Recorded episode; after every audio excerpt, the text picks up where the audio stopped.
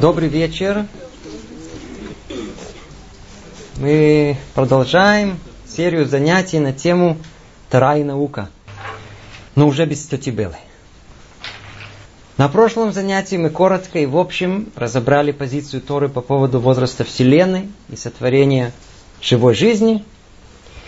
Сегодня попробуем разъяснить несколько утверждений, которые мы только вскользь упомянули в прошлый раз.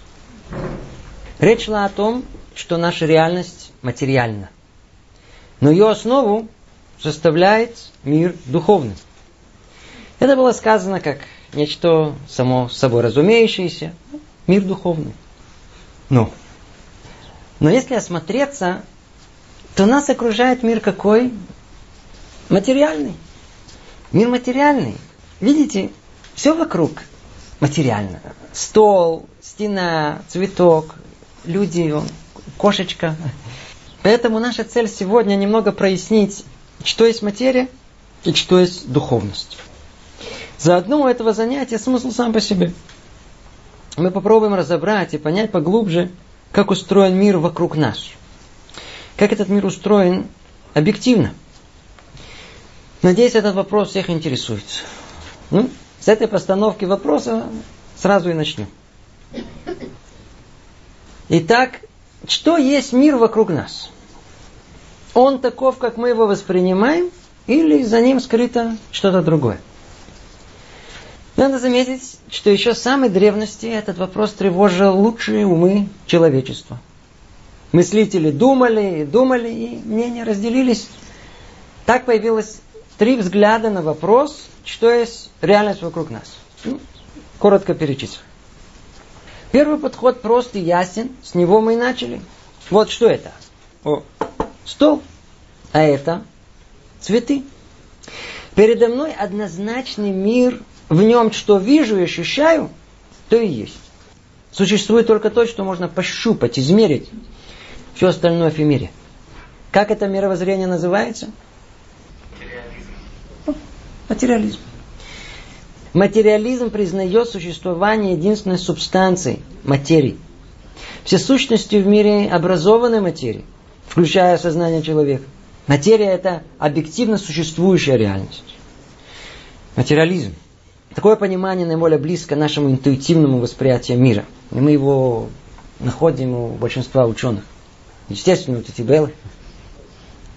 Это один подход. Другой это противоположность материализму, идеализм. Точнее, в нашем рассмотрении субъективный идеализм. Эта мировоззренческая позиция игнорирует объективный подход к действительности и отрицает наличие объективных законов природы и общества. Нет мира объективного, а есть только субъективный. Мир духовный, мир идей. Эта позиция части философов и сильно развито подобное представление в мистике Востока. Там это доведено до крайности абсолютного солипсизма. Материя вокруг это фикция, обман чувств. В мире реально существует только мир духовный, реально только сознание человека, его страдания, а мир материальный – иллюзия, и не более того. И все, что в нем, есть не более чем проекция психики человека, включая его тело. Ну, это на Востоке. Такая, такая трактовка реальности вообще непонятна и как-то противоречит нашей интуиции. Кроме этих двух есть и третий подход. Называется он дуализм. Есть у него много проявлений, но в общем он признает параллельное существование двух миров. И мира материального, и мира духовного. Но, обратите внимание, они существуют сами по себе и не связаны друг с другом. Дуализм – это философское учение, исходящее из признания равноправными, несводимыми друг к другу двух начал – духа и материи идеального и материального. Психические и физиологические процессы не зависят друг от друга. Это мировоззрение дуализм. В нескольких словах это было поверхностное упоминание того, как принято видеть этот мир. То ли так, то ли так, то ли так. И тогда пробуждается вопрос, а у евреев, что говорит об этом Тора? Ответ дадим сразу же, не так, и не так, и не так. И тогда наш вопрос какой? А как? О, это наша тема. Наша тема прояснить взгляд Торы на сущность этого мира. Как устроен мир? что он есть на самом деле. Но начнем издалека. Вначале необходимо сделать несколько вступлений. Это будет только общие наблюдения, размышления, которые потом помогут понять нам позицию Торы. Мы просто должны подготовить базу, иначе ничего не поймем. Но сразу предупреждаю. Мы собираемся говорить о вещах не совсем привычных. Не все сразу будет понято и воспринято. Инерционность мышления не всегда согласится, не все выводы можно сразу переварить. Знаете, может даже скажем об этом сразу. Воспринять правильно все, что будет сказано, будет непросто, и этому есть причина объективная. Дело в том, что мы воспринимаем мир на основе опыта чувств, а не анализа разума. Ну, проясним это. Вот мы хотим понять, как устроен мир, верно? Но тогда сразу сталкиваемся с первой проблемой. А кому в этом понимании будем доверять? Ощущениям или разуму? Или точнее, пониманию интуитивному или абстрактному? К примеру, вот мы смотрим с вами на солнце. Ну, естественно, через специальные очки. Смотрим. Э, солнце-то небольшое, величиной да, с большую тарелку. Но если посмотреть в телескоп, произвести вычисление, о, может быть, и напоминает тарелку, но явно побольше, диаметров это в миллион километров. Кому доверять? Опыту чувств, интуиции или разуму?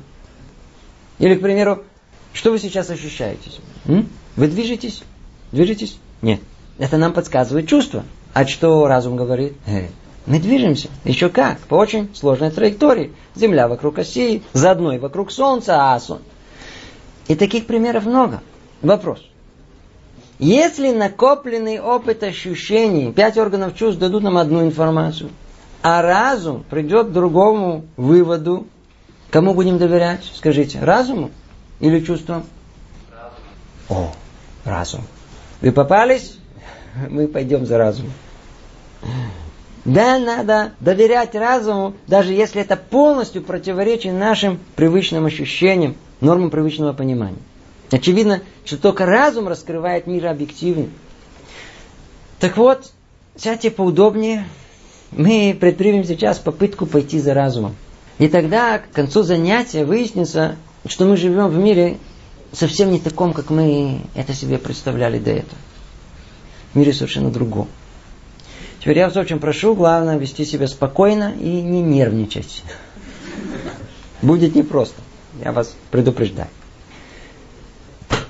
Итак, давайте обратимся к разуму, к здравому смыслу человека и умозрительно исследуем этот мир. Начнем с очевидного, с того, что интуиция и опыт жизни нам подсказывает. Вот мир вокруг нас. Какой? Мы уже сказали, какой. Материальный выглядит абсолютно реально, и никаких сомнений в этом у нас в душе не пробуждаются. Вроде материалисты правы, и наша интуиция сто процентов за это. Ну что? Давайте теперь покопаемся в этом мире. Найдем какой-то простой объект исследования и обратимся к простым материальным вещам. Вот, смотрите, вот, вот стакан, да, вот. Или вот стол. Из чего он состоит? Из материальных веществ древесина, там, пластмасса.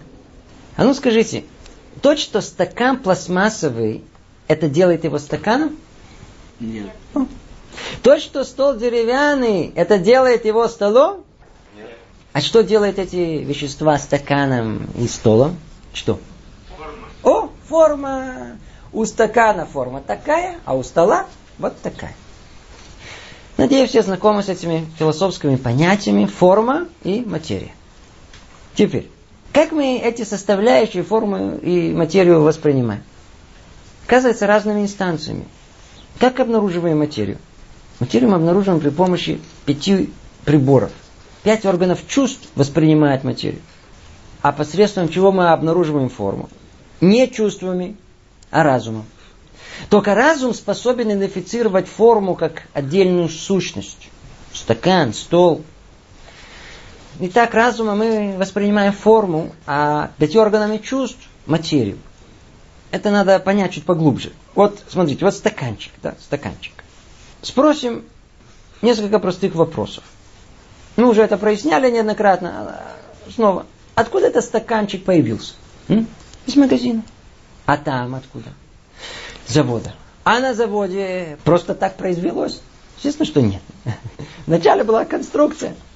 А ему предшествовал план, инженеры разработали. А что вдруг они это все разработали, а? О, хозяин платил. А для чего он платил? Чтобы можно было продать. А кто купит? Кто купит? Люди купят. А что вдруг они вдруг купят? Ага, что не купят? У них есть в этом потребность. Конечно же, можно пить водичку из руки, но из стакана удобнее. Получилось. А ну, смотрите, давайте подведем маленький итог. Что начало всему, всей этой цепочки, было желание, потребность. Вот было бы хорошо, если. Затем появился план реализации в голове, в уме. Затем на бумаге. И только в конце реализовалось в реальности. Вот он стакан. Прошу вас на эту последовательность рассуждения обратить внимание. Она очень-очень важна. Вначале желание, потребность. Хочу пить. Вот если бы было бы нечто, во что легко воду набрать, из нее пить, да, вот такую вот со стенками, вот такую вот пустую внутри, стенки потоньше, размеров удобного, чтобы держать его. Оно, оно, скажите, что у меня в голове образуется? Еще в реальности нету. Все это в голове. Что?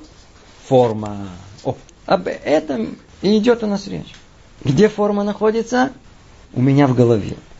В каком виде? В материальном? Нет, не материальном. То есть в духовном. Значит, где прообраз материального объекта прежде должен находиться? В форме, в духовной форме. В предании бесформенной материальности границ и порядка, то есть формы. И только впоследствии, в конечном итоге, это реализуется в конкретный стакан. Это обязательно последовательность всего сотворенного руками человека. Таким образом, каждому конкретному стакану, как и любому другому материальному объекту, предшествует желание, породившее стакан. И какой стакан это желание породило? Вначале абстрактный, в замысле, как идея. И только потом, потом уже конкретный. Другими словами, стакану реальному всегда должен предшествовать стакан духовный, абстрактный. Итак, мы пришли к важному предварительному выводу. Любому материальному предмету, состоящему из формы и материи, предшествует в замысле такой же предмет, но духовный. То есть форма без материи. И где это находится? И э, у нас в голове, в мыслях. Вот это то, что мы пытались понять. Что форма распознается разумом. И она и есть духовность материального. Теперь сделаем следующий шаг рассуждения. Давайте предположим, что по какой-то причине в разуме нет формы. О, теперь интересно. Что, что теперь произойдет?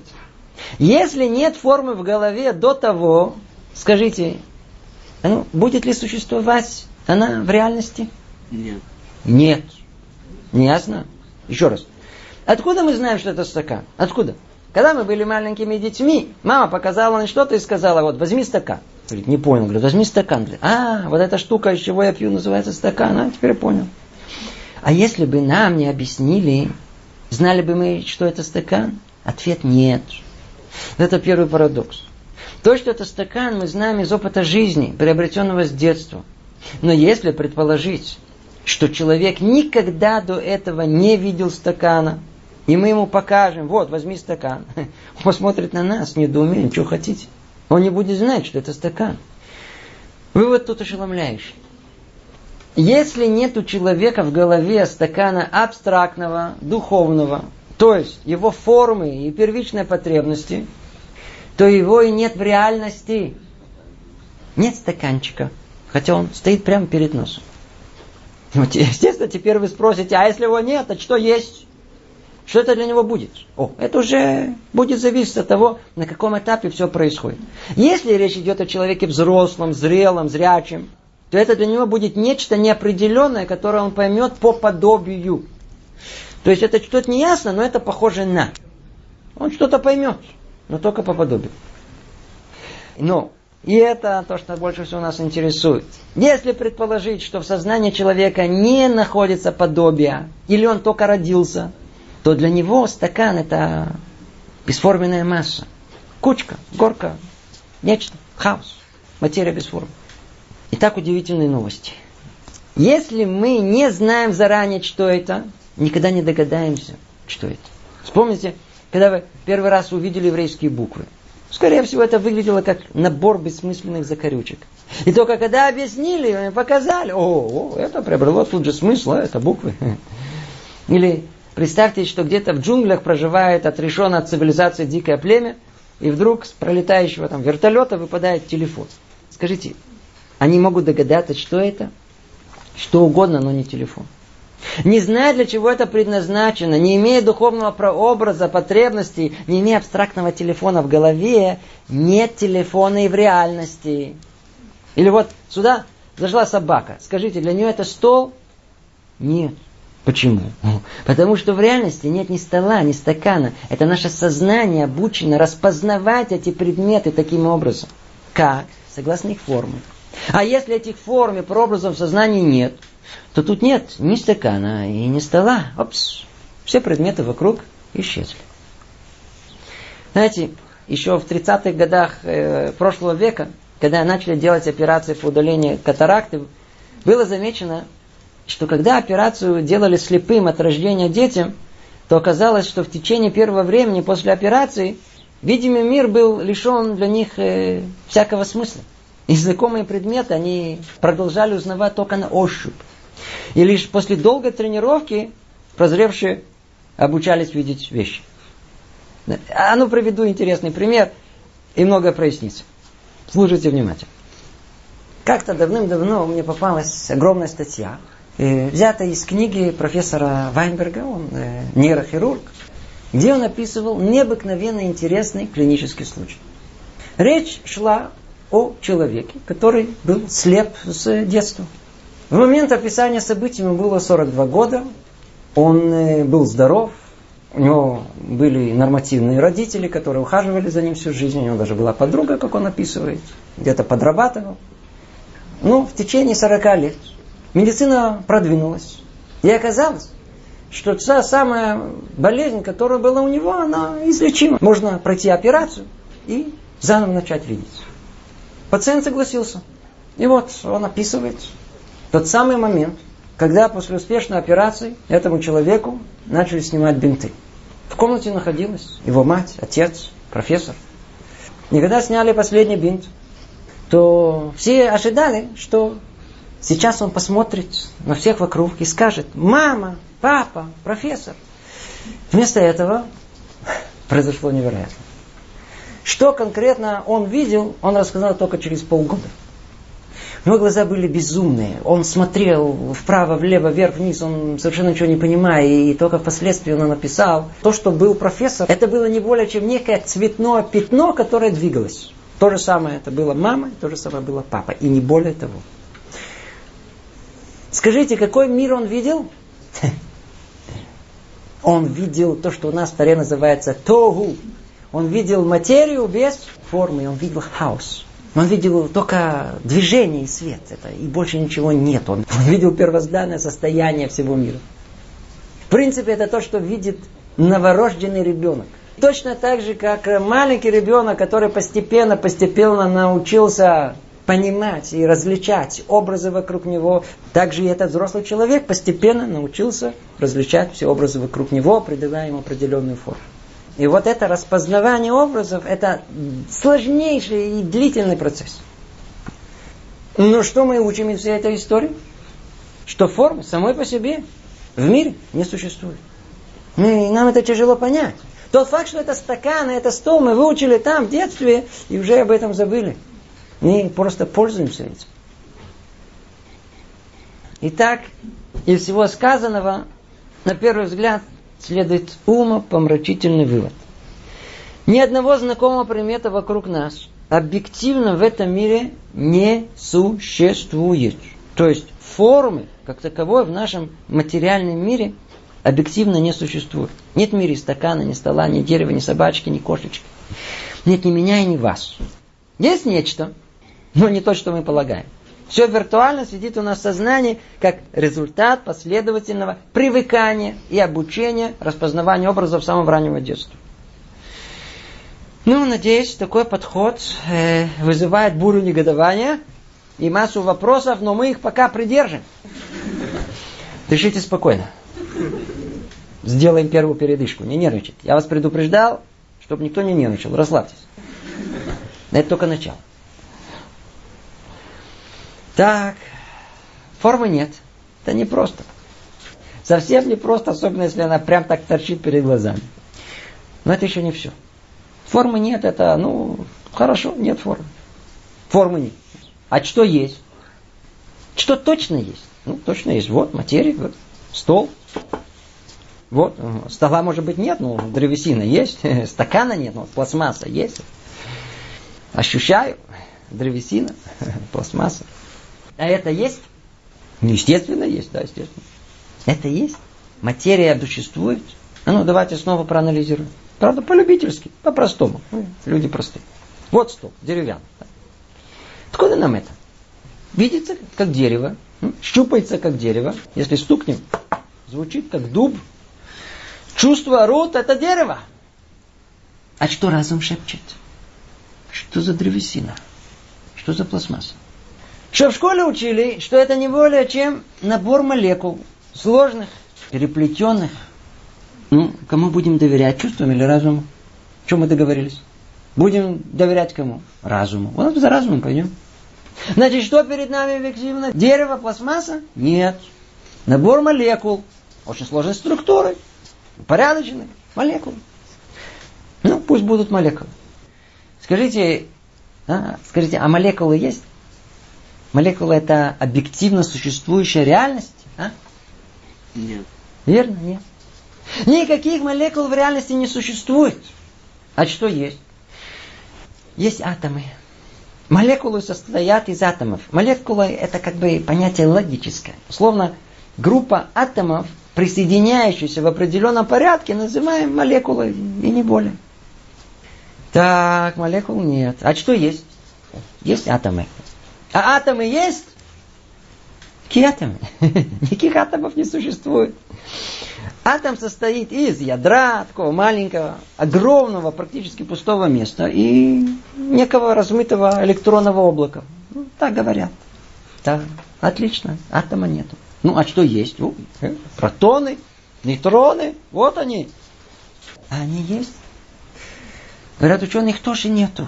А что есть? Они состоят из кварков, вы чувствуете, куда все идет? В принципе, нет ничего, нет материи.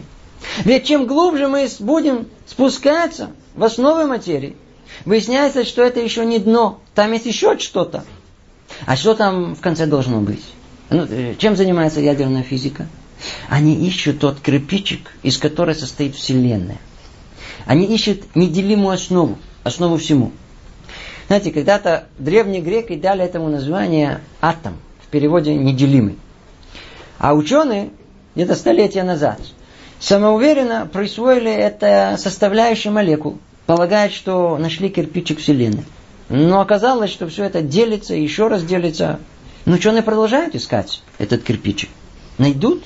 Есть кто пытается снова утверждать, что вот, мол, еще немного обнаружим. Имеется в виду бозон Хиггса, кто в этом разбирается. Его даже нарекают частицей Бога.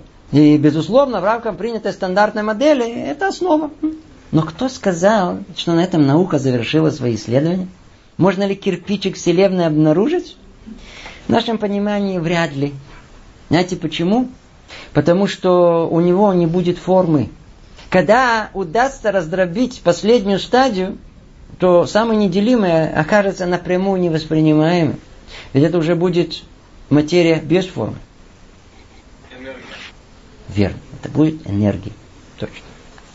Итак, дорогие друзья, э, материя пропала. Вы говорите, что нет автомобиля только потому, что он создан из деталей? О, о, вот начинается. Я же просил вас не нервничать. Но вы правы. Вы правы. По сути, вы очень правильно заметили. Знаете что? Давайте углубимся в ваш пример. Вот автомобиль. Так, автомобиль. Так. Ну, давайте его разберем. Что получится? Набор деталей. Скажите, есть еще что-то кроме этого? А? Ну поищите, поищите, ну поищите. Нет. Вот это и ответ. Нет автомобиля, а есть детали. а эти детали из других деталей и так далее. Но что нам мешает? А ну скажите, что делает автомобиль автомобилем? Порядок. Если детали будут собраны в правильном порядке, они станут автомобилем. Но если порядок поменять даже чуть-чуть, не останутся грудой деталей. Что это значит? Что правильный порядок породил в том же количестве новое качество. И разум способен осознать это новое качество, выделить его как отдельный объект, а главное использовать его, ведь для этого он его и собирал. Это, кстати говоря, и называется форма. Вай-вай-вай-вай. Видите, как хорошо, что вы спросили. Отлично. Но тот же разум может осознать, что то, что детали собраны правильно, не находится в самих деталях, а вне их. А ну, найдите где в самой реальности автомобиля находится порядок? А? Ау, где он? Его нету. Он находится в нашем сознании. Поэтому сам автомобиль не более чем совокупность деталей. Новое качество – это пища для нашего интуитивного понимания. Но если пойти за формальным разумом, даже если это будет противоречить здоровой интуиции, то в автомобиле ничего, кроме деталей, нет. Разберите его, нет автомобиля, а есть детали. Точно так же и молекула – это набор атомов, составленных в соответствующем порядке. И, конечно же, это гораздо сложнее, чем автомобиль. Тут присутствуют еще межатомные силы, но они проявляются только когда? Только при соединении.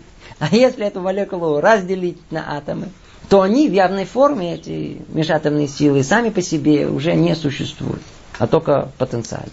Поэтому и в этом смысле можно утверждать, что нет молекулы, а есть только атомы.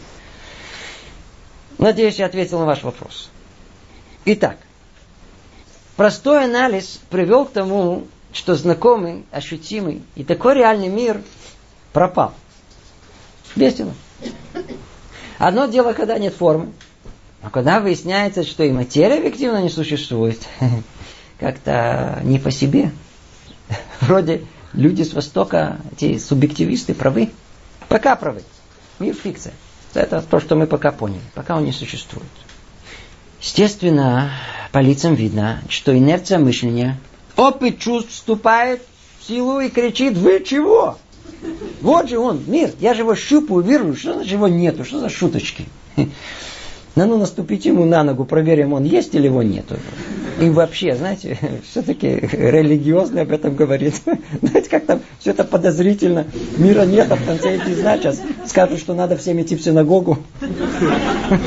Поэтому, и только поэтому, что поделаешь, придется звать на подмогу науку. Придется все же еще немного помучить вас наукой. Дело в том, что не только простой здравый смысл и школьные знания привели нас к выводу, что мир, такой, как мы полагаем, не существует. К этому выводу пришли и физики. Давайте обратимся к самому увлекательному, удивительному разделу физики, к квантовой механике. Только не пугайтесь, я вас очень прошу. Мы стараемся только находиться в рамках э, популярного изложения, в нескольких словах, только то, что будет для нас представлять интерес. А все, кто по-настоящему заинтересуется, отправим первоисточникам публикации по теме философии квантовой механики, эти публикации сколько угодно. Итак, как мы уже на первом занятии упоминали, квантовая механика, исследующая микромир, переворачивает все наши представления о природе с ног на голову. Понимание науки XIX века, исследуемый мир – это объективная реальность, существующее вне какой-либо связи с человеком. Исследователь как бы является нейтральным наблюдателем за происходящим на сцене природы. В таком понимании можно спокойно измерять местоположение и скорость тела в пространстве в полной уверенности, что мы на это никак не влияем, и без проблем можно точно одновременно измерить и скорость, и координаты объекта. То есть все можно объективно исследовать, измерить, рассчитать. Это в мире макро. И вот сюрприз. Приходит квантовая механика и приносит с трудом перевариваемые для нашего здравого смысла открытия. Они всем известны. После долгих исследований и споров выяснилась совершенно абсурдная картина. Микромир оказался непознаваемым.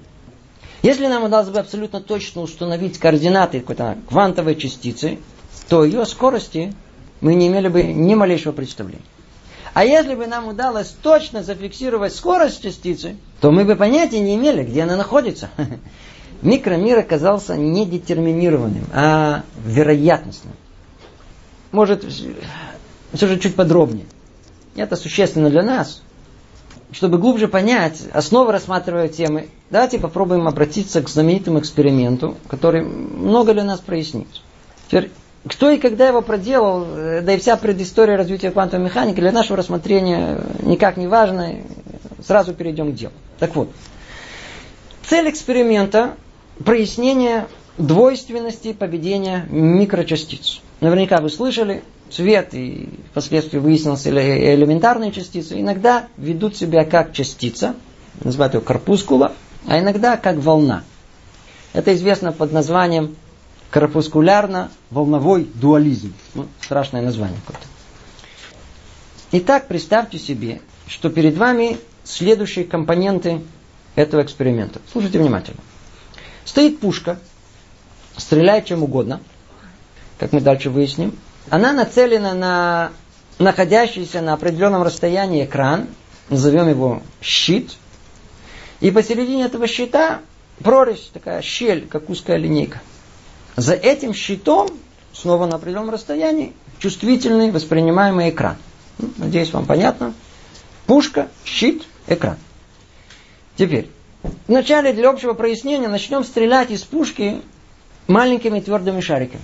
Стреляем, стреляем, стреляем. Часть из них попадает в щель, а часть отобьется от щита. Как результат, на чувствительном экране вырисуется тонкая полоска, прямо напротив этой прорези. Да, очевидно. Теперь, добавим еще одну прорезь на счету рядом, параллельно. Теперь на счету есть две щели. И снова начнем стрелять шариками. Что тогда увидим? Увидим на экране, как то можно и ожидать, теперь не одну, а соответственно две светлые полоски. До сих пор, я думаю, все ясно и понятно. Так себя ведут корпускулы, так себя ведут частицы. Теперь давайте рассмотрим, как ведет себя волна. Для этого поместим щит наш со щелями из одной экран в воду. Теперь и бросим теперь туда, в эту воду, камень по нашу сторону щита. Что это породит? Породит волны. Волны пройдут через щель, и на экране появится светлая полоска строго напротив щели. Почему? Потому что интенсивность волны там наиболее ощутима. А теперь снова добавим еще одну щель в щиту. Так? Их теперь две. И снова бросим камень. О, поведение волн будет уже совсем другим. Проходя через две щели, волна как бы распадается на две, и столкнувшись, они порождают интересный эффект. На экране они образуют как бы, я знаю, зебру. То есть посередине светлую полосу, по его бокам темные полосы, по его бокам снова белые, но уже меньше яркости. Затем снова темные, снова белые, еще меньше яркости и так далее. Это явление называется интерференция волн. Причина этого эффекта в том, что там, где вершины волн пересекаются, они усиливаются и дают яркий свет. А там, где вершины волн встречаются с нижней частью другой волны, то они гасят друг друга. Поэтому там ничего нет. Так ведут себя волны. И эти явления известны ученым из э, макромира. Теперь ученые попытались понять, а как ведут себя частицы микромира. И проделали те же эксперименты, но уже с электронами. Вместо шариков стали стрелять по щиту электронами. Когда стали стрелять по щиту с одной прорезью, на экране появилась полоска. О, как и ожидали. Электрон ведет себя как что? Как частица. И тогда ученые стали стрелять по щиту с двумя щелями. О, вот тут-то их ждал большой сюрприз. Они ожидали получить на экране, соответственно, две полоски. Но на экране ясно высветилась интерференционная картинка. То есть стреляем как бы частицами, а получаем изображение как с волнами. Как это может быть? Вай, вай, вай, вай, вай, это было непостижимо. И тогда физики предположили, что возможно причина в том, что когда стреляют пучком электронов, то они отталкиваются друг от друга, и это порождает этот неожиданный эффект. Тогда они стали стрелять одиночными электронами, один за другим. Но к их полному удивлению появился тот же интерференционный рисунок. Полное недоразумение. Так себя не ведет ни частица, ни волна. Начали кричать караул. Получилось, что электрон пролетает через одну дырку, как бы знает, открыта другая или нет. То, знаете что, мы еще вернемся к этому эксперименту.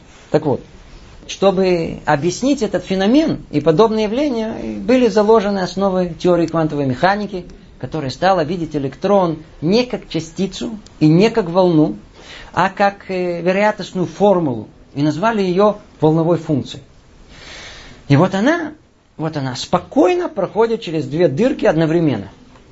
По этой теории у электрона нет ни точного положения в пространстве, ни точной скорости, а есть только вероятностное распределение по пространству. Каждый электрон как бы размазан одновременно во всем мировом пространстве, э, хотя и с разной вероятностью. Где частица? Где? Вот приблизительно так. То есть вероятность, что вон она там велика, и не более. Микромир оказался какой-то размытый, неясный. Этому странному поведению частиц дали название «Принцип неопределенности Гейзенберга» по имени его исследователя, немецкого физика Вернера Гейзенберга. Но это только часть картины. Тогда же отец квантовой механики, датский ученый Нильс Бор, формулирует принцип комплементарности понимания дуальности света. Комплементарность это дополнительность, по-другому называется. Свойства частицы и волны дополняют друг друга. Суть этого в том, что не может возникнуть такой физической ситуации, в которой оба этих дополняющих друг друга аспекта явления проявились бы одновременно и одинаково отчетливо. Более того, если вы будете мерить свойства как частиц, испортили возможность измерить в то же время ее свойства как волну. И наоборот.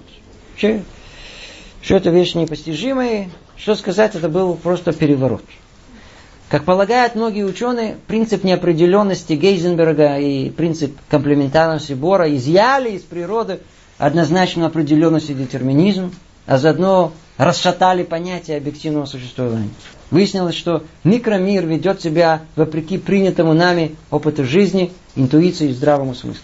Нильс Бор говорил так, кто не потрясен квантовой механикой, Признак, что ничего в ней не понял. А вы думали, что только это религиозные фанатики все придумали. На секундочку, но самое интригующее впереди. Давайте вернемся к знаменитому эксперименту с двумя щелями.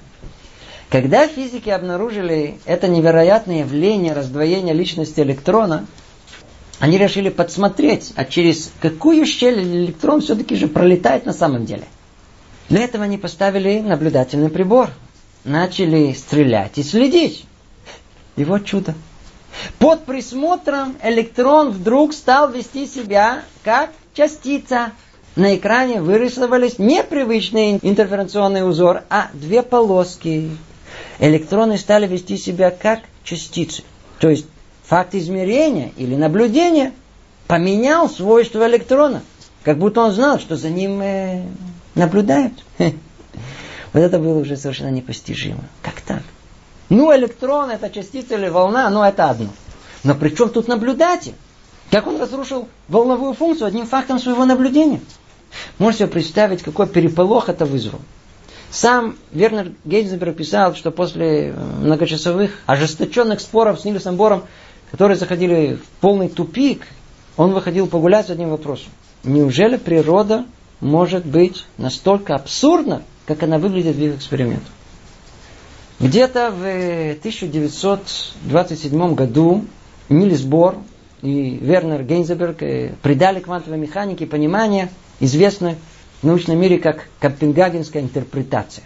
Как вы понимаете, дело происходило во время их совместной работы в Копенгагене. С тех пор появились и другие объяснения. Но согласно опросу ученых, проведенного на симпозиуме по квантовой механике в 1997 году, Копенгагенская интерпретация является наиболее признаваемой из всех. В чем ее суть? Скажем только со стороны нас интересующей. Когда в том эксперименте с двумя щелями само измерение вызвало мгновенный коллапс волновой функции, Это означает, что процесс измерения случайно выбирает одну из возможностей допустимых волновой функции данного состояния. Таким образом, волновая функция мгновенно изменяется, чтобы отразить этот выбор, и тогда состояние частицы становится определенным. Это означает, что акт измерения повлиял на поведение измеряемого объекта. Вай, вай, вай, вай, вай, вай. Скажем это проще, секундочку, не, по-другому. Слушайте внимательно. Только заранее предупреждаю всех физиков, особенно заядлых материалистов. Я вас очень прошу, не спешите нервничать и бросаться защищать физику. Интерпретация квантовой механики лежит не в плоскости физики как науки, а в плоскости философии. Поэтому спокойно, спокойно, спокойно. Послушайте. Это тут основное. Нильс Бор сказал, что сама реальность не устанавливает, что есть фотон, частица или волна. Это зависит от того, какое свойство мы хотим измерить. И каким прибором измерения хотим для этого пользоваться. Вы слышите? Снова. Когда мы говорим, что квант света, элементарная частица, ведет себя иногда как корпускула, иногда как волна, имеется в виду, что сама реальность не устанавливает, что есть фотон света. Решение, что это частица или волна, зависит от исследователя. Какое свойство он собирается измерить и каким прибором он собирается пользоваться. Другими словами, дуализм света существует не по сути, а только благодаря наблюдателю. Вы слышите? Что есть реальность? Что есть реальность, устанавливает наблюдатель. По этому поводу сказал Вернер Гейзенберг, мы наблюдаем не саму природу, а только то, что открыто нашим методом исследования.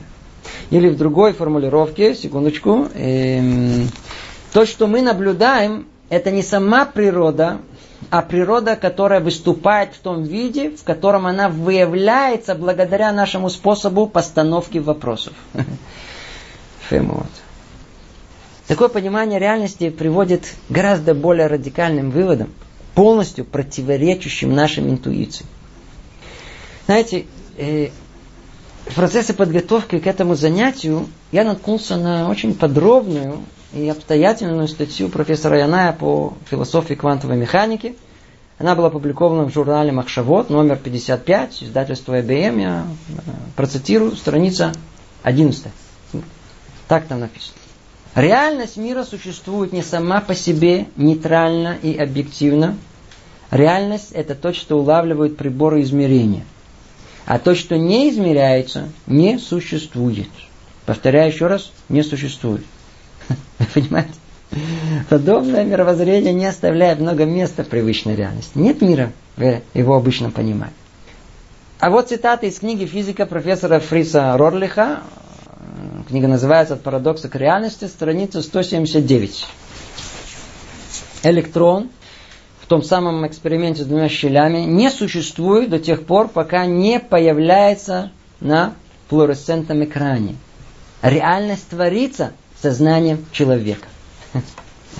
Что сказать? Вой-вой-вой. Я понимаю ваши чувства, но это не только ваши. Это было невыносимо для многих ученых. Для части из них это был просто бред.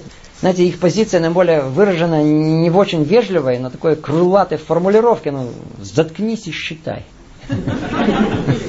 Все что за глупости? Австрийский физик Шрёдингер придумал знаменитый умозрительный эксперимент с котом. Хотел продемонстрировать несостоятельность этих выводов по отношению к макромиру. Но основным оппонентом Нильса Бора оказался не более-менее как другой еврей, сам Альберт Эйнштейн. Он боролся с идеей неопределенности мира с момента его появления и до конца своей жизни. Эйнштейн никак не мог допустить, что мир не существует как объективная реальность. Говорит, быть этого не может. Для него это как будто физика превратилась, э, как бы, знаю, в психологию, Это, это как э, взгляд на человека меняет его поведение и душевное состояние.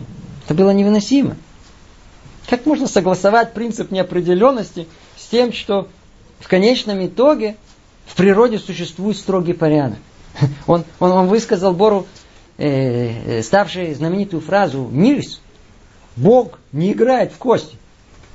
На что Бор из он ему ответил, э, Альберт, не указывайте Богу, что ему делать. Эйнштейну также приписывали, что в одном из споров он э, возмущался и говорил, э, вы и вправду думаете, что Луна существует лишь когда вы на нее смотрите? Видите, не унывайте, вы в хорошей компании. Даже самому Эйнштейну было тяжело это понять и принять. Э, спор этих двух гениев науки Эйнштейн не смог доказать свою позицию и с этим ощущением покинул мир. Все последующие эксперименты подтвердили полную правоту Бора. Что поделаешь? Итак, промежуточный итог. Напомню, о чем у нас шла речь. Наша цель подготовить почву для понимания Тора реальности этого мира. Помните? Мы начали с того, что мир интуитивно воспринимается как объективная реальность, не зависящая от сознания человека. И эта позиция материализма полностью соответствует человеческой интуиции. Вот поэтому мы попробовали вначале эту нашу незыблемую реальность разделить на форму и материю. И тогда выяснилось, что это не так все просто. Форма оказалась в сознании человека, и только в нем, а материя тоже куда-то исчезла. Но это было всем подозрительно, поэтому пришлось нырять в квантовые дебри. И вся тема понимания мира глазами квантовой механики нам была важна, чтобы показать, что нашлись и большие ученые, рациональные люди, которые готовы были сделать научные выводы вопреки устоявшимся догмам детерминизма и объективного существования реальности. Надеюсь, что материалистическое понимание и восприятие мира мы достаточно расшатали. Теперь, знаете что, даже после всего, что мы сказали, вполне возможно, что найдутся те, кому и перечисленные аргументы не покажутся убедительными. Хотя их надо не один раз прокрутить в голове, прежде чем их отвергать. Поэтому на всякий случай снова обратимся к здравому смыслу и открытиям науки, но уже в другой области.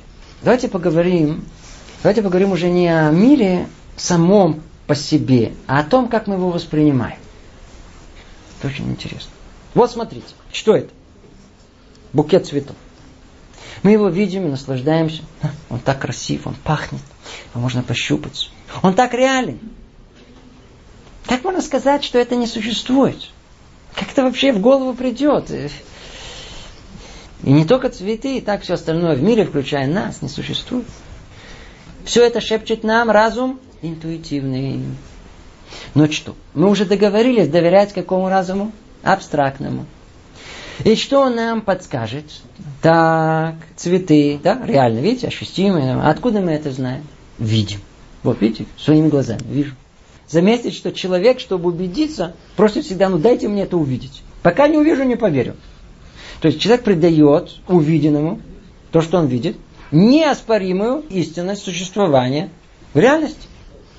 Ну, но если это так, то давайте проверим, что человек видит. Как это происходит? Что об этом говорит наука? Давайте вначале обратимся к профессионалам, а потом скажем на уровне любителя в общем. Речь у нас пойдет о чуде зрения. Но не о всех умопомрачительных составляющих глаза, а о самом процессе зрения. Процитирую вам из э, ставшей классической в нейробиологии книги нейрофизиолога Джона Никольса и его коллег. Она называется «От нейрона к мозгу». Послушайте, пишет он так. Главного чуда мы еще не коснулись. Это чудо из чудес, хотя оно знакомо до скуки. Оно настолько обычно для нас, что мы забываем об этом все время.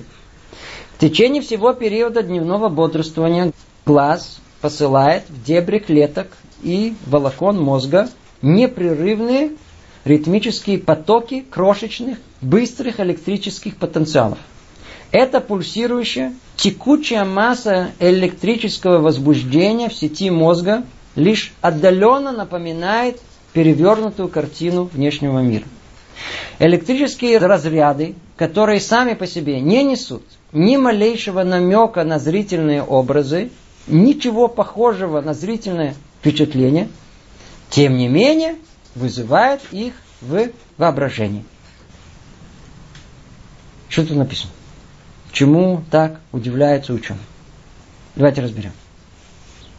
Как происходит процесс зрения? С чего все начинается? Со света. Да, да будет свет. Чтобы видеть, в первую очередь необходим источник света. Нет света, ничего не существует. Свет высвечивает, раскрывает реальность, что она вообще существует. То есть свет. Свет это, мы знаем, фотон, световая частица. Теперь она должна выйти из своего источника. Вот тут эта лампочка. Да, дойти должна до цветка. Она должна отразиться, как бы высветить его и довести эту информацию до моего глаза. Вот цветок. Что дальше происходит? Лучи света проходят через хрусталик и фокусируются на высокочувствительной сетчатке глаза.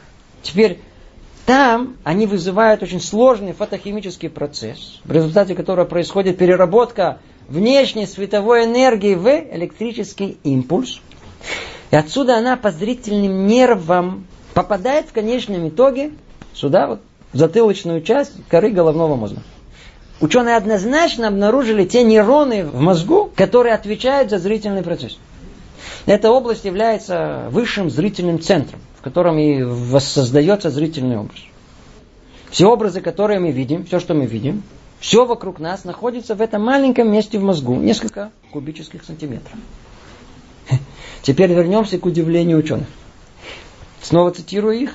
Электрические разряды, которые сами по себе не несут ни малейшего намека на зрительные образы, ничего похожего на зрительные впечатления, тем не менее вызывают их воображение. А ну, а ну задумаемся. Задумаемся, ну еще раз по порядку. Что мы видим? Цветы. Где они у нас находятся? Где они находятся? Тут, в зрительном центре. Да. А где он находится? Вот тут, с обратной стороны от глаз, на затылке. Он туда не смотрит. Теперь, что же он видит? Ничего. Он ничего не может видеть. Он только воспринимает электрические сигналы. Вы слышите? Там в этом зрительном центре царит полная тьма, и никакой связи с внешним миром нету. Там внутри никакой картинки, букета цветов в прямом смысле нет. Она там находится в виде электрических импульсов которые каким-то мистическим образом, типа компьютера, расшифруются и предстают в нашем сознании как картинка. А ну еще один раз, еще один раз, а ну только задумайтесь. Задумайтесь над этим. Каждый зрительный нерв передает не всю картину, а только информацию, полученную от врезавшегося в него фотона в мозг по отдельности. В мозг не поступает единая картина, а она идет параллельно по миллионам каналов. То есть зрительный центр получает не изображение, а матрицу, некую таблицу с зашифрованной информацией о свете, попавшей ему в глаз. И там самым непонятным образом это воссоздается, творится в единую образную картину. И так не только цветочки воспринимаются, но и ягодки. То есть не только зрение, остальные чувства тоже не существуют в прямом смысле. Нет запаха, нет вкуса самих по себе. Это не более чем электрические сигналы. И слух, и осязание все является интерпретацией мозга. Сам мозг не имеет никакого контакта с внешним миром. Тишина. Надо задуматься над этим. Кстати, в скобках замечу, отвлекусь на секунду. Неоднократно спрашивают, а докажите, что есть душа. Доказать, что есть душа? Это мы должны доказывать. Докажите, что ее нету. Вы понимаете смехотворную ситуацию? Вот вы видите этот цветок. А ну скажите, кто там его в конце видит? А? Уже выяснили, да? Зрительный центр. А, а, а что это такое? Э, набор нейронов. Отлично. Неоднократно спрашивал. Скажите, а нейрон, он из чего состоит? Э, ну, из разных видов молекул может быть, еще что-то там есть? Я говорю, нет, только мы из молекул. То есть из атомов, то есть из... Э, Тогда напрашивается вопрос, который вы уже чувствуете. Так что, молекулы видят? Хочу спросить вас, что за группа молекул наслаждается картиной Ренуара и не любит Рембрандта? А? Кто там в конце слышит электрические импульсы, любит Бетховена и не терпит Моцарта? Кто осязает, чувствует запахи? Шанель номер пять любит, а переживает, принимает решения. Кто размышляет? Кто там? Какие молекулы считают, что это я? Да совершенно ясно и очевидно, что молекулы не могут ничего воспринимать. Мертвая материя. Значит, есть еще что-то, что кроется за ней. Молекулы, к ним только поступает информация. Значит, неизбежно должно быть еще что-то, что не молекулы, что не материально, что способно эту информацию, эти сигналы воспринять. То есть это что-то должно быть духовным. Ведь должно быть то, что собирает молекулы в одно единое целое, придает всему форму. Ту, ту, ту самую форму, о которой мы говорили. Обязаны быть воля и разум, который все воспринимаешь. И мы должны еще доказывать, что есть душа. Однажды разговаривался с одним профессором на эту тему. Ну, говорили, говорили, ну что там, кто, кто, кто там в конце видит. В конечном итоге он говорит, смотри, там в самом конце есть маленький человечек, и он все видит. Поинтересуйтесь. Процесс восприятия человека со всеми достижениями науки остается загадкой.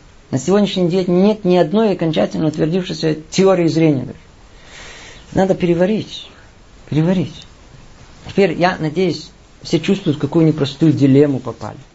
Человек совершенно бессознательно и с присущей ему самоуверенностью воспринимает мир как нечто реальное и объективно существующее. В то время, как о внешнем мире можно сказать определенно только-только одно. Внешний мир это электромагнитные волны.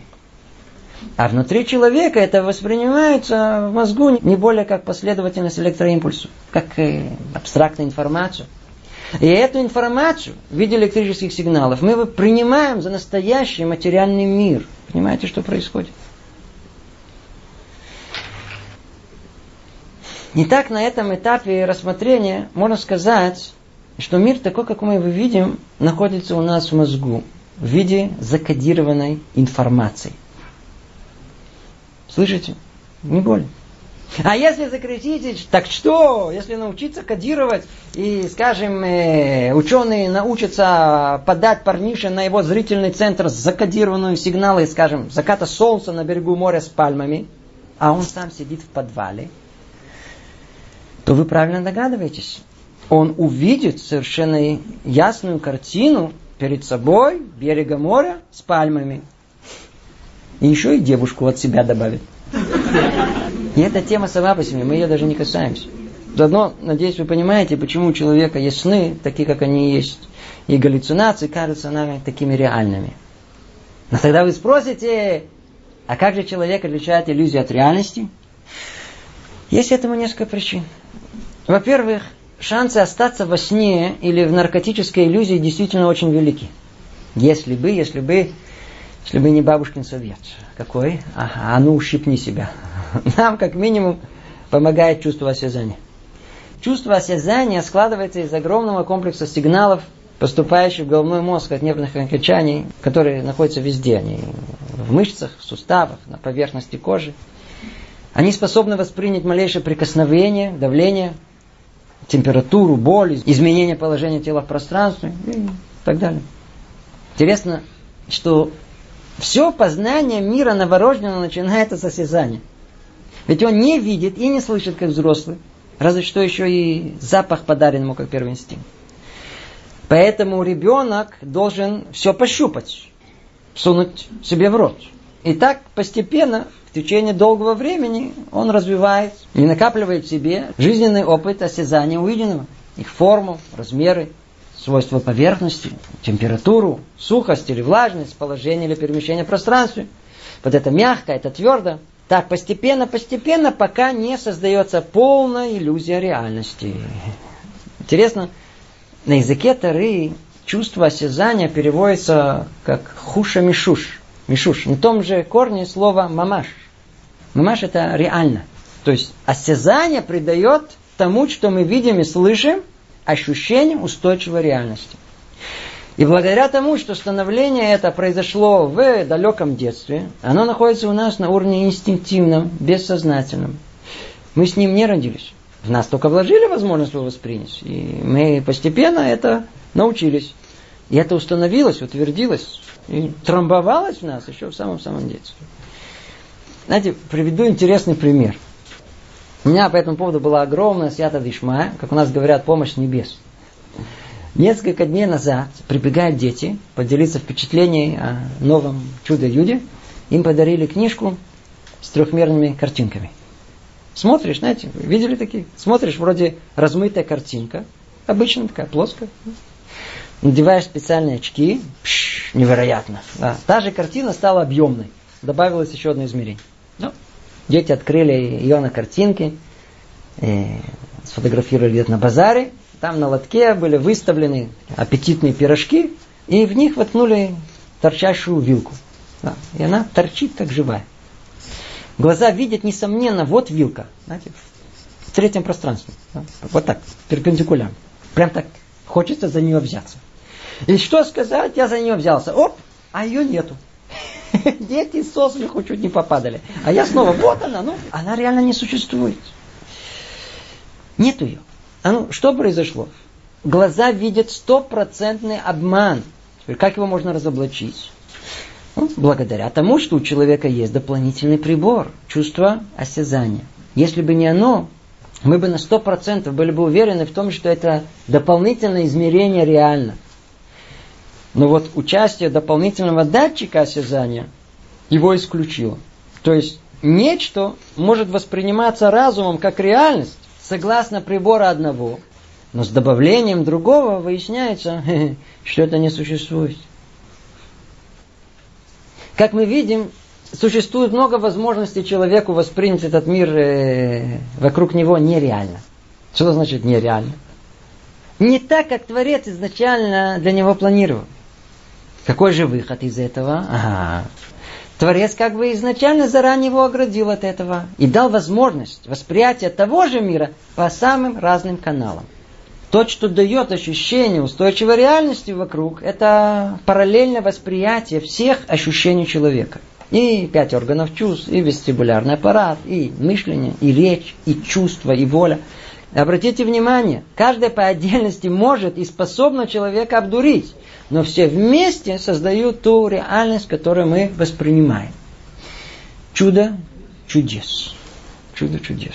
Ну, надеюсь, удалось всех слегка вытащить из э, инертности мышления.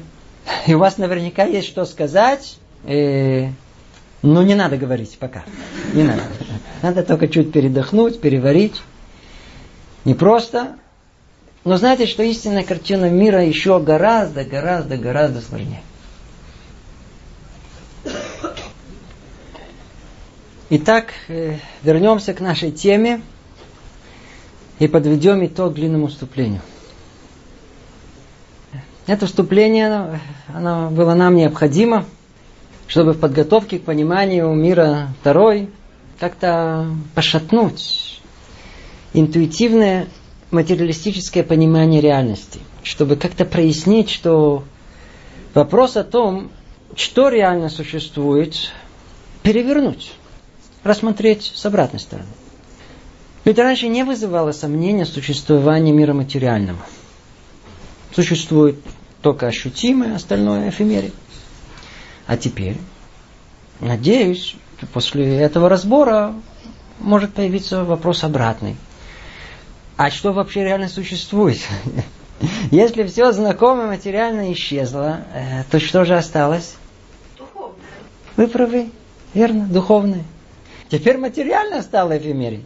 Надеюсь заодно, что теперь все вопросы и сомнения, есть ли в духовном мире, как-то неуместны. Ведь сейчас вопрос, не есть ли мир духовный, а откуда впечатление, что есть мир материальный. Поэтому можно вернуться и поставить вопрос ребром. Вот цветы. Они существуют на самом деле или нет? А? Уже не знаю.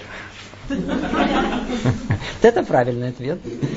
Может есть, а может нет.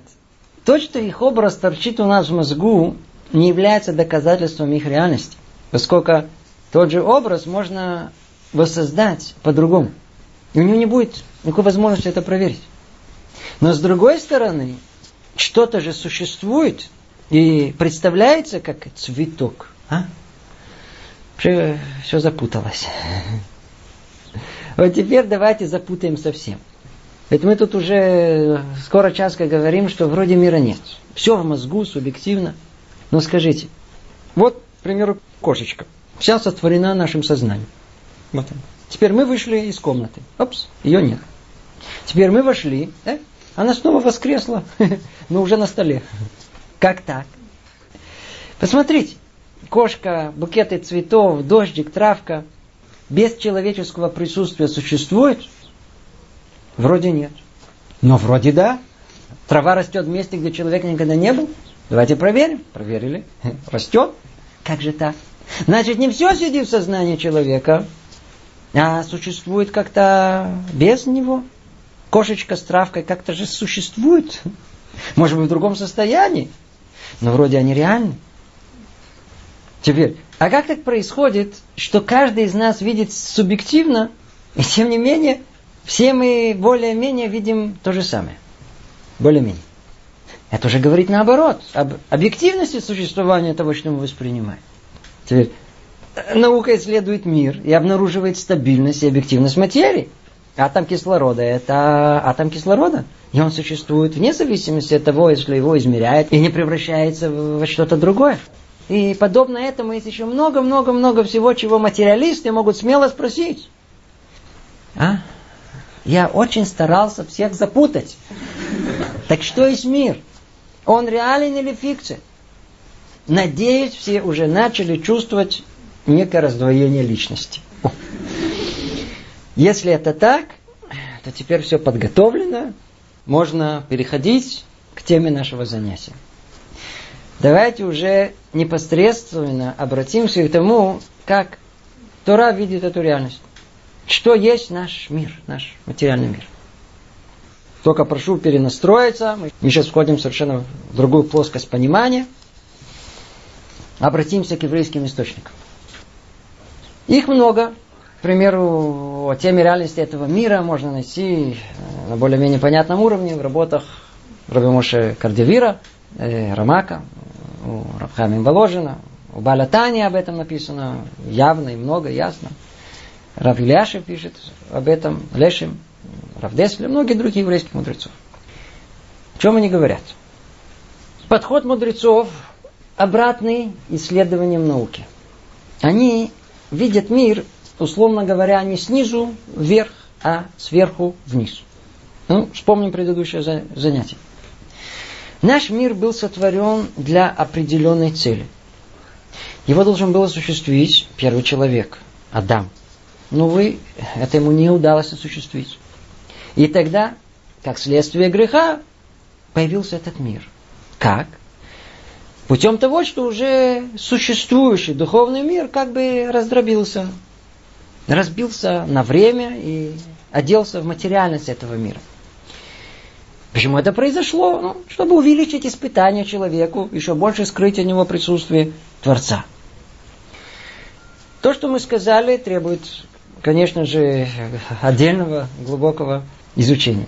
Но это уже ключ к пониманию устройства нашего мира. Этот материальный мир устроен таким образом, чтобы скрыть присутствие Творца. Мир на языке Тора называют улам. От какого слова? От слова хелем, скрытие. Мир наш, наш, суть его, суть его, скрыть присутствие Творца. Но кому непонятно, почему реальность Творца должна быть скрыта, это сейчас не наша тема. Отчасти мы упоминали на прошлом занятии, кто хочет понять глубже, снова обращу ваше внимание на занятия по книге Рамхала Дерахашем. Там все это разбирается подробно. Не будем на этом фокусировать наше внимание. Итак, ключ к пониманию, почему так сложно и непонятно устроен наш мир, находится том, что этот мир устроен по принципу скрытия присутствия Творца. Или другими словами, то, что реально в мире, что является причиной всего, это присутствие Творца. Но теперь должно существовать нечто, что не совсем реальное, что могло бы быть его скрытием. Закроет его. Что это? Ответ это минимально, это наше пространство и время – то, что порождает материальность нашего мира. А как она скрывает присутствие? Ну, тут есть массу вопросов. Попробуем на часть из них ответить. Обратимся уже непосредственно к источнику. Цитировать не буду, их много. И в переводе на русский вряд ли что-либо будет понятно. Попробую сформулировать только простыми словами одну общую мысль. Можно сказать так. Все сущее является реально существующим только по отношению к силе творящей. Но реальность сама по себе только кажется существующей. Потому что мы не можем воспринять то, что реально существует, силу воздействующую активно. Мы можем воспринять только силу воздействуемую, пассивную, принимающую. А если бы была такая возможность узреть силу активную, то этот мир бы тут же исчез перед нашими глазами. А? Непонятно. По порядку. Дело в том, что мудрецы говорили совсем, совсем другим языком, поэтому надо постараться перестроиться. Вначале надо хоть как-то понять, давайте поймем, что значит силы активные и силы принимающие в нашем понимании, а из этого поймем, что имели в виду и мудрецы. Сделаем снова небольшое вступление. Приведу пример, чтобы продемонстрировать идею. Вот сидит человек и пишет. Что мы скажем? Ручка пишет или человек пишет? Вроде видно, что пишет ручка. Но разум понимает, что пишет э, человек, который держит ручку. А еще точнее, это его мысли пишут, но они совершенно скрыты. Обратили внимание? Причина, активное начало скрыто, а результат, следствие в конечном итоге открыт, находится тут в явной форме. Тот же принцип, кстати, существует и в природе. Если обратиться к любому природному явлению и спросить, а, а это почему, то ученый, попытка разнесить его причину, всегда отошлет нас как бы этажом ниже, к объяснению извне самого явления. Э, мы уже это упоминали на первом занятии. К примеру, почему шарик раздулся? Почему? Давление внутри него увеличилось. То есть не шарик сам раздулся, а это давление его раздуло. Вроде вопрос был о шарике. Он надулся, он вроде произвел действие. Но выяснилось, что это вовсе не так. Не шарик произвел действие, а действие было оказано на шарик. Давление. Давление оказалось сила активной. Но если тебе спросить, а что есть давление, выяснится, что не давление причина, а есть нечто неуловимое, молекулы воздуха. Если их скорость увеличить, то они сильнее будут биться об стенки и начнут их раздвигать, и породят давление. То есть на самом деле молекулы это сила активная. И этот вопрос тут же породит следующий вопрос, на который ответ снова этажом ниже и так далее. И даже если в конце концов уперемся в четыре фундаментальные силы, известные науке на данный момент, это сила электромагнитная, сила гравитационная, сила ядерная, сильная и слабая, ответ, точнее вопрос останется тот же. А что есть причина этих сил? Придет ли кому-то в голову, что ее нет? Ведь это то, что все физики в мире ищут. Найти ту единственную силу, из которой все исходит. Где она находится? Ответ. Вне этих сил. Вне этих сил. И если продолжим спрашивать, а, а что их порождает? Дойдем, я знаю, до большого взрыва, а, а до него? А что было до него? По принятой теории ничего, никакой материи энергии не было. А вот после взрыва вдруг как появилось, и так много, что образовалась колоссальная вселенная. Тогда встает правомерный вопрос. А откуда взялось так много того, что вообще не существовало? Для ученых это загадка. Но по Торе ответ тот же. Это существовало, но извне, в другой форме, в другом пространстве. Там источник всей энергии космоса, там причина четырех видов энергетических взаимодействий, извне.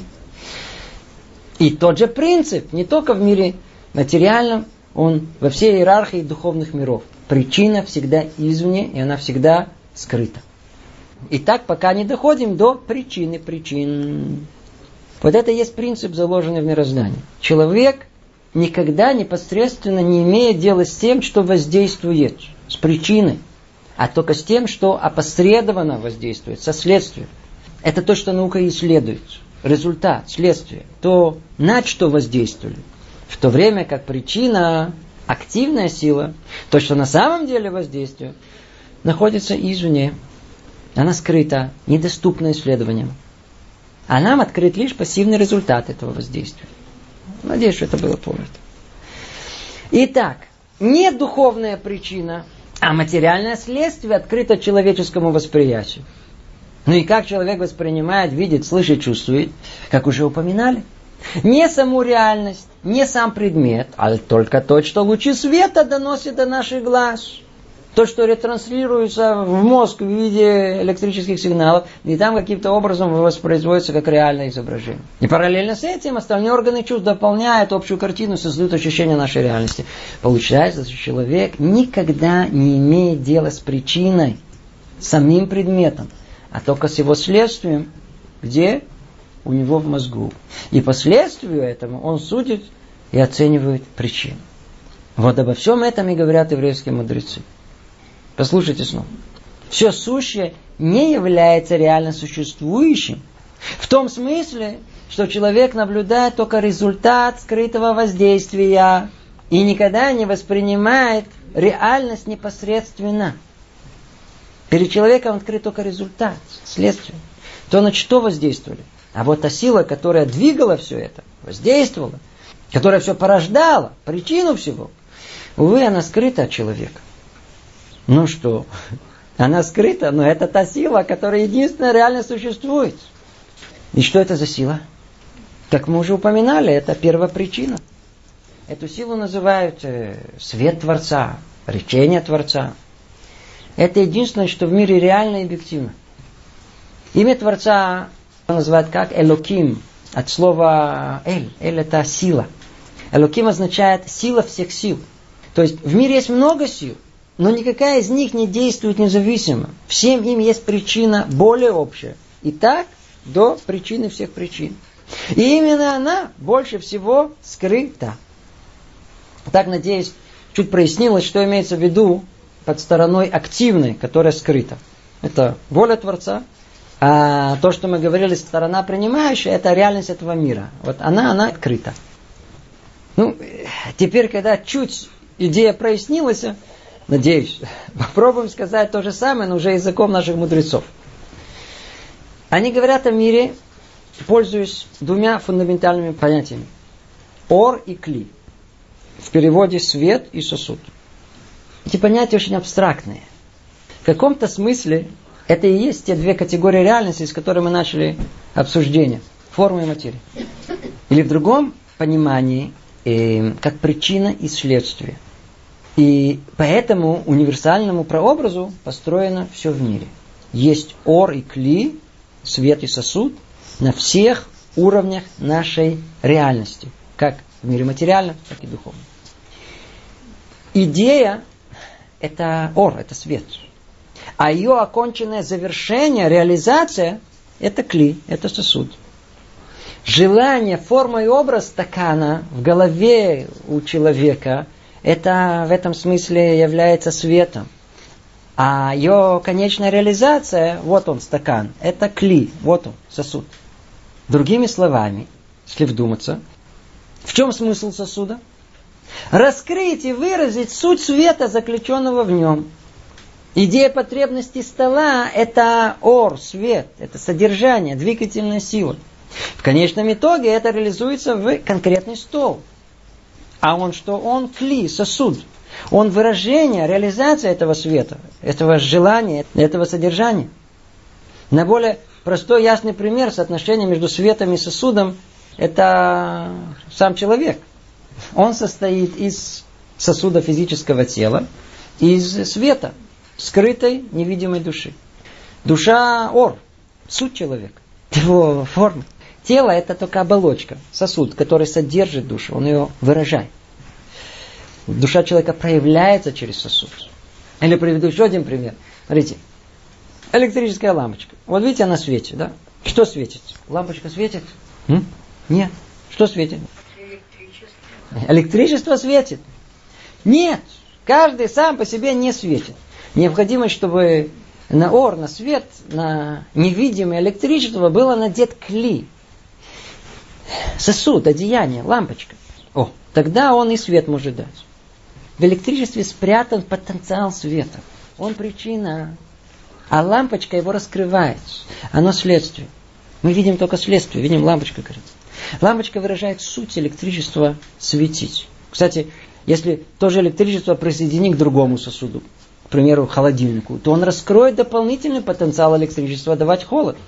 Там или к миксеру возможность крутиться.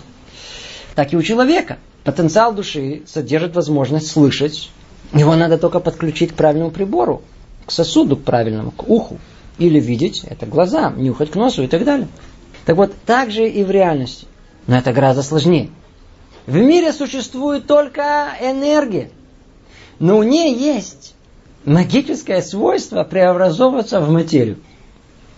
Но в духовном прообразе этого написано в Торе. В первом предложении сказано, что вначале были сотворены небо, сторона дающая, и земля, сторона принимающая.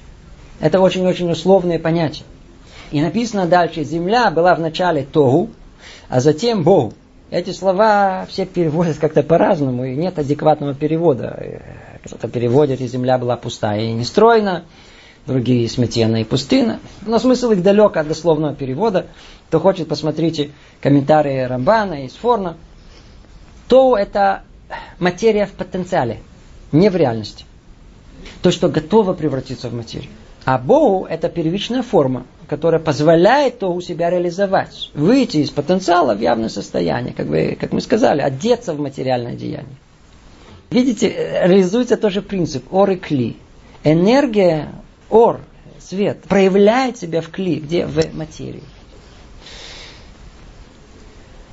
Давайте подведем маленький итог. Получается, что ор, свет, он всегда внутри, скрыт, а вот кли, сосуд, он всегда снаружи. Свет – причина, да, она скрыта. Сосуд – результат, он всегда открыт. Свет – это сила активная, воздействующая, она внутри снова и скрыта. А кли – сосуд, реальность принимающая, она снаружи и открыта. Свет – это причина. И что она порождает результат? Какой сосуд? То есть сосуд, внешнее действие его раскрывает внутреннее свойство света. Вот по этому принципу устроена вся природа. Мир материальный, растительный, животный. Этот мир не существует сам по себе. Существует только то, что скрыто за ним. Сила воздействующая, скрытая, духовная. А сама природа – внешнее проявление. Это сосуд, выражающий суть этих духовных сил. Понимаете, о чем речь идет?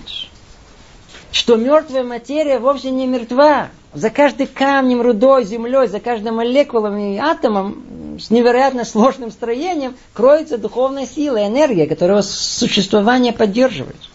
Эта сила называется у нас Коаха Мехабер, связывающая сила. Это духовная энергия неживого. Она-то в конечном итоге и порождает все остальные виды энергии этого мира, гравитационную, электрическую, химическую, ядерную и так далее. И, и только в этом мире, в конце этой цепочки, все это ощутимо, все можно померить, измерить. Но их причина, источник спрятан. Там, там, в духовности высоко-высоко. Там в духовности есть четыре основы, исходящие из четырех букв Творца. Мы пока в детали этого не, не, не будем входить, может быть, на следующем занятии. Так вот, разница между всеми материальными объектами только в пропорции этих составляющих, установленных Коахом и Хабер силы соединяющих. Эти, эти пропорции устанавливают все в материальном мире. Подобно этому и по отношению к растительному миру. Творец желал, чтобы свойства растений были более возвышенными, и поэтому придал растениям более возвышенную духовную форму. Поэтому тут, в добавку к силе соединения, Коахам и Хабер, есть еще и сила произрастающая. Она состоит из трех. Коахазан, то есть сила кормящая, Коаха Гадель – это сила растущая и сила порождающая подобное, то есть позволяющая размножению. То же самое по отношению к животному миру и к человеку. Творец пожелал создать людей, творения, на которых будет возложена миссия исправления мира. И поэтому придал им более возвышенную духовную форму. И так далее. Это не наша тема. Это не наша тема. Итак, что надо знать? Есть реально существующая сила – но она скрыта. И есть результат его воздействия, сосуд, вот он и раскрыт нам. Мы воспринимаем только сосуд, внешнюю материальность этого мира, которая выражает суть духовного. Но истинное понимание этого еще глубже. На самом деле не существует и свет, и сосуд. Существует только свет. У сосуда нет самостоятельного существования. Именно в этом смысл того же, когда мы говорим, мира нашего не существует. Послушайте. Свет – это воля Творца. Это источник, это энергия всего в мире. Только что. Так было на то его воля скрыть свое присутствие, чтобы дать человеку свободу выбора. Для этого и сотворил он реальность сосуда, своего ограничения. На прошлом занятии мы уже говорили об иерархии миров. Свет Творца, спускаясь в более низкие миры, как бы проходит через экраны, фильтры, и уплотняется, и грубеет, и тем самым образует эти сосуды. Для этого и для всей картины в целом, э, может быть, поймем это с помощью такого некого умозрительного эксперимента. А ну, представьте себе, э, сидит человек, перед ним огромный белый экран, а за ним источник света, лампа. Итак, человек, экран, и там лампа светит. И предположим, что человек никак не осведомлен о том, что есть за экраном. То есть для него существует только экран. Скажите, что он видит? Ничего. Верно. Один сплошной белый цвет. Он ничего не видит. Скорее всего, даже не замечает, что есть экран. Теперь возьмем какой-то квадратик и поставим его между лампой и экраном. Оп, на экране тут же появится квадратная тень. Ну, моментально человек это увидит, увидит, что есть тень, заодно, что есть экран. Но только вот скажите, для человека это единственная реальность. Но он ее видит, вот, видите, квадратик. А она реально существует? Нет. Что это? Это тень. Как она образовалась? Есть свет, это то, что реально существует, но есть еще нечто, что заслоняет свет. И позволяет тем самым воспринимать тень от него как некую реальность, как квадратик. Снова, в реальности есть только свет. И есть нечто, что его ограничивает. Вот проекцию того, что заслоняет экраны высших миров, и дали нам воспринять. И это мы и называем мир. Только что наш экран тут он э, трехмерный, цветной, со звуками, запахами. О, это то, о чем мы и говорим. Мы наблюдаем следствие, а не причину. Не активную силу, а воздействующую. Сосуд, а не сам свет. Только тень проекции от силы активной действующей. Творец как бы засунул душу в темное одеяние тела. И, условно говоря, как бы проделал пять отверстий, подсматривать за тем, что происходит извне его. То есть дал нам пять приборов, пять органов чувств. И то, что они обнаруживают, человек считает реальным миром. Интересно, что мудрецы говорят, что глаза не раскрывают нам мир, а наоборот, глаза ограничивают восприятие мира. А ну, задумайтесь над этим. И так все остальные органы чувств. Ведь именно они, эти приборы, строят между человеком и истинным миром как бы перегородку экрана. Там за перегородкой свет, энергия, порядок и границы, духовные корни всего сущего. Там дух Творца. Это то, что оживляет и каждое мгновение поддерживает и осуществляет весь мир. В каждом камне, травинке, букашке речь Творца. Это то, что реально существует. Но от человека все это закрыто. У него на экране только проекция. Следствие следствий скрытия тень, которую он воспринимает как камень, травинка, букашка. Там за перегородкой была воля Творца заслонить свой свет в определенных границах и порядке. И это создает на экране, в нашем сознании, мир субъективный, который мы ощущаем как реальный и называем его миром материальным. Вот об этом и говорили наши мудрецы, что мир кажется нам существующим, Потому что у нас нет возможности узреть силу активную, творящую, действующую. А только то, на что производится воздействие. А вот если была, была бы такая возможность, то материя, этот мир исчез бы перед глазами, превратились бы в ничто. Ой, мир наш не прост, не так просто все это понять, не так просто осознать. Мир наш оказался какой-то перевернутый, Чувства говорят, вот он материальный мир, а разум наоборот, его нету. Чувства говорят, нет никакого духовного мира, а разум говорит наоборот, он есть, и он единственно реально существующий. Получается, что то, что есть, этого нет. А то, что нет, это как раз и есть. Странный мир, а? Странный. Но именно такой мир прекрасно справляется с поставленной задачей. Скрыть присутствие Творца.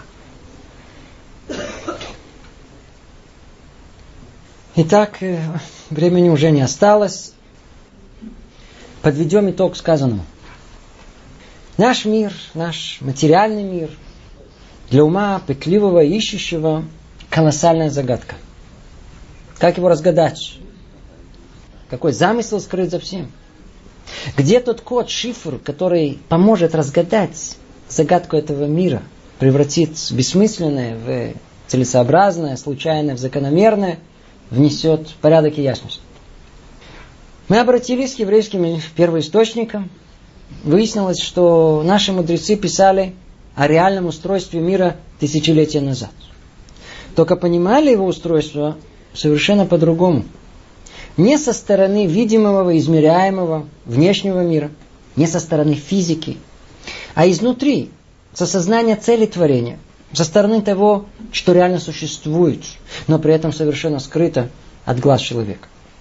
Поэтому им пришлось говорить о понятиях духовных и абстрактных языком завуалированным, понятным, как правило, только самим мудрецам. О чем же они писали? Знаете, э, все же попробую процитировать в моем упрощенном переводе из книги Розея Босем. В принципе, все наше занятие было построено на этой цитате.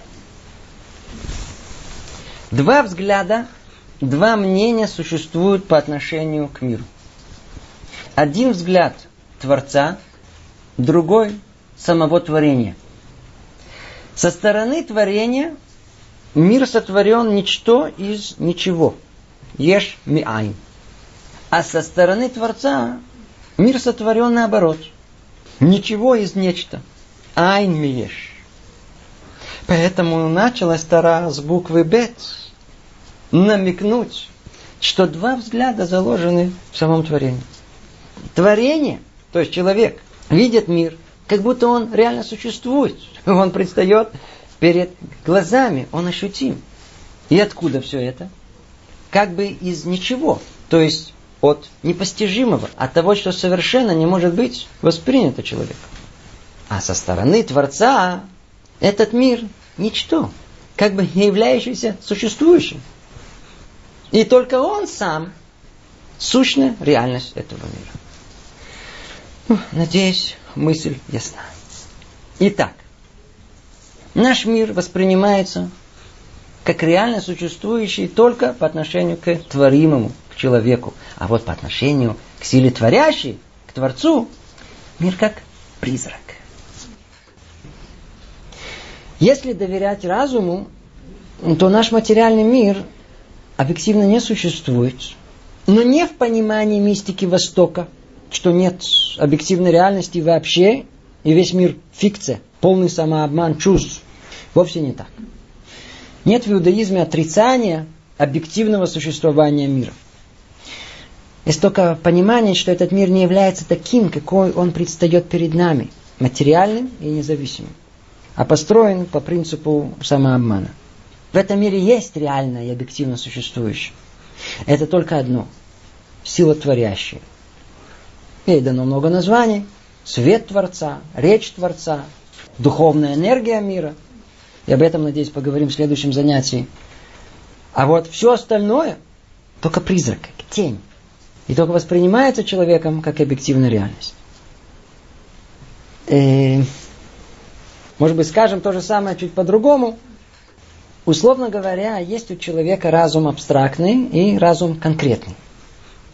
Разум абстрактный связан с объективным творением. То есть он способен видеть мир со стороны Творца сверху вниз. И с этой стороны мир в нашем обыденном, интуитивном понимании объективно не существует. И только анализ чистого разума, абстрактного разума способен это понять. И этому мы посвятили большую часть нашего занятия. А вот разум конкретный воспринимает снизу вверх. Только то, что ему дали воспринять. Только кли, только сосуд. И видит это как устойчивую реальность. Но истинная причина того, что со стороны человека мир существует и реален, не только его способности бессознательно сотворить реальность в своем сознании, а в том, что за миром скрыта истинная реальная сила, которая поддерживает и данного мыслителя, и все человечество, и всю природу, и постоянство законов природы. Поэтому с этой стороны мир, да, существует. И поэтому и ученые наблюдают мир, объективность которого не подвергается сомнению. Знаете, не удержусь от личной спекуляции. Займу вас еще несколько минут. Помните, мы упоминали спор между Нильсом Бором и Альбертом Эйнштейном. Может быть, с позиции понимания Торы этот спор приобретет э, более глубокое философское понимание. Снова это мысли, можете их не принимать. Бор указывал на этот мир со стороны объективности Творца и утверждал, что он существует только субъективно. А вот Эйнштейн указывал на этот мир со стороны субъективного восприятия человека и утверждал, что мир существует объективно. Эйнштейн интуитивно понимал, что мир обязан как-то объективно существовать, но пытался это разрешить в рамках ограниченности материального мира. Мир объективно существует, только его невозможно обнаружить физическими приборами. Поэтому так и не смог решить эту задачку. Но по сути он оказался прав. Наш мир, да, объективно существует, только источник и вся энергия этой реальности, его направляющая сила, первопричина всех законов природы, от нас скрыта. Она в другом измерении. А вот Нильс Бор полагал, что суть мира в своей основе субъективна. Ведь в микромире царит полная неопределенность. Но эта неопределенность, которую Эйнштейн назвал игрой в кости, только со стороны человека кажется случайной. А со стороны самого Творца в этом и кроется его полный контроль и управление. То, что может казаться случайным, то, что может случайно на первый взгляд, э, к примеру, цифровой ряд в числе π после запятой, там случайная последовательность цифр. Но это случайно, оно случайно до тех пор, пока не знаем, какая закономерность за этим кроется. И можно простым алгоритмом составить компьютерную программу, которая точно предскажет всю случайную последовательность. То есть со стороны Творца в нашем мире все определено, упорядочено и детерминировано. Как Эйнштейн и предполагал. Тяжело поверить, но в той же упомянутой ранее статье по квантовой механике из э, журнала Махшавод, там в конце обсуждается вопрос о том, как существовал мир до появления сознания человека. И за неимением никаких других адресов некоторые исследователи возложили эту работу или на инопланетян, или на Бога. И там же совершенно серьезно приводится такое рассуждение, вот цитирую. С точки зрения Бога, реальность наша объективна и детерминирована. И только мы, ограниченные принципом неопределенности, понимаем мир как противоречащий нашей интуиции. И если сознание Бога в основе мира, то его провидение – это ответ Эйнштейну Почему Бог играется в кости? Сам Бог, великий судья, решает и устанавливает, какая реальность предстанет перед ним. Тяжело поверить. Тяжело поверить, что человеческая мысль может подняться к этому, осознать это. Итак, итог по-простому. Если задуматься, если только задуматься, и это не так просто, так вот, если задуматься, то перед человеком раскрывается странный мир. То, что ему кажется, что есть, этого нет. А то, в чем он уверен, что его нет, вот оно то и есть. И все было сотворено таким образом, чтобы создать у человека ощущение, что мир, на самом деле не существующий, воспринимался бы нами как реальная действительность. Еще раз. Есть в этом мире то, что человеком ощутимо, но оно в реальности объективно не существует. А то, что реально существует, совершенно для человека не ощутимо. Что есть, этого нет. А то, что кажется, что его нет, э, вот оно и есть. Так вот, вот такой мир и скрывает присутствие Творца.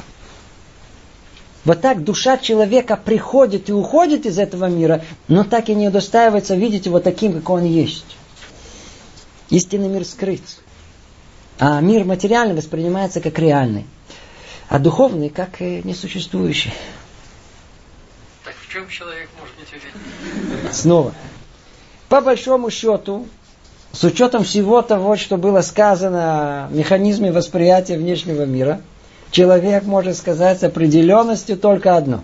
Послушайте сейчас внимательно. Человек может быть уверен на сто процентов только в одном, что кто-то ему действует на нервы. Не в переносном смысле, а в прямом. Как мы говорили, свет попадает в глаза, раздражает нервы. Звуковые волны преобразуются, действуют на нервы. И так все остальные органы чувств. Все на одних нервах. И тогда там внутри творится мир. Какой? Именно такой, какой Творец хотел, чтобы человек и воспринял.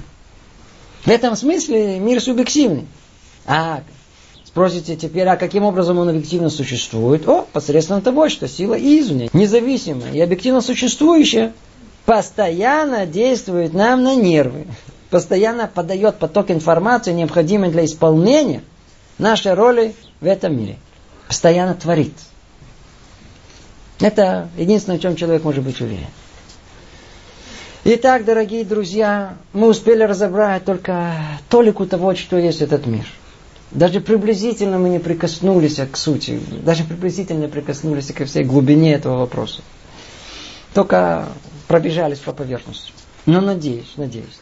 Даже то, что мы сказали, все это должно потрясать и поражать. Какая была цель этого занятия? Чуть стряхнуть самоуверенную тетю Беллу. Перетрясти наши устоявшиеся взгляды. Не жить слепо. Понять глубже, в каком мире мы живем.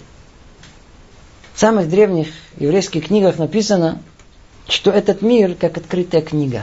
Как книга. Но какой смысл в книге, если ее никто не читает? Если никто не пытается понять, какой замысел кроется между строк, разгадать скрытое. Мир наш сотворен как загадка, как вызов, испытание человеку. Как он его разгадает? Что в нем найдет, что увидит? Случайность или закономерность?